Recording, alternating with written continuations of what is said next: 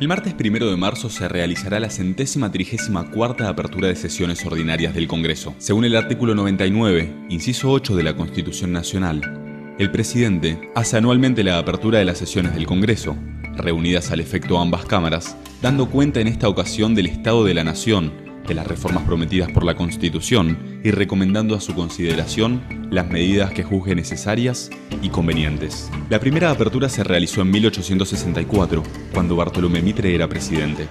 En esa ocasión, el discurso fue presenciado por 24 diputados y 15 senadores. En la actualidad, el presidente de turno ora en un recinto con 257 diputados y 72 senadores. Dentro de los jefes de Estado que más veces brindaron su discurso, se encuentra primero Juan Domingo Perón, segundo Carlos Menem y tercera Cristina Fernández de Kirchner. La última presidenta se destacó por hacer de sus aperturas de sesiones largos discursos, llegando a un récord de 3 horas y 40 minutos. Recordemos las últimas 5 aperturas de sesiones y qué fue lo más importante de cada una de ellas. 2011. Quiero extender esta asignación universal por hijo a las mujeres embarazadas a partir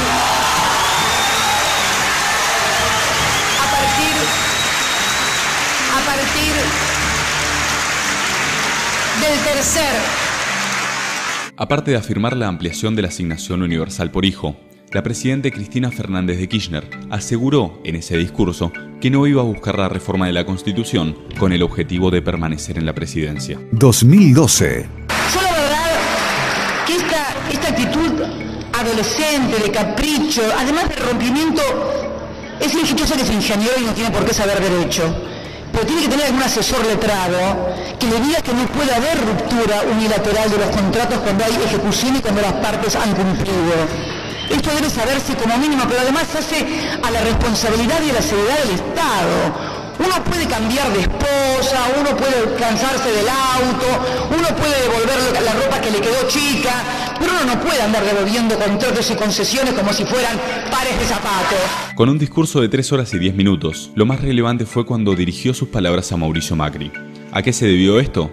Esto se debió a un conflicto entre el gobierno nacional y el gobierno de la Ciudad Autónoma de Buenos Aires en materia de concesiones y seguridad de los subtes de Buenos Aires. 2013.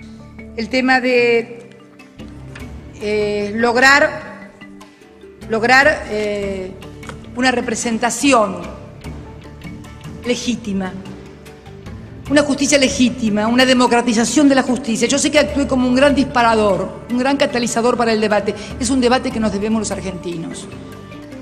Yo creo que nosotros tenemos que hacer una profunda democratización y para eso vamos a proponer una serie de leyes que van a ser sometidas a consideración, obviamente, de este Parlamento. En el año 2013, el eje principal del discurso fue la propuesta que realizó la Presidente sobre la democratización de la justicia. Luego de meses de discusiones judiciales, fue declarada inconstitucional por la Corte Suprema de Justicia. 2014. El año 2012, cuando tuvimos el déficit energético y se tomó la decisión de recuperar, de recuperar la administración de EPF.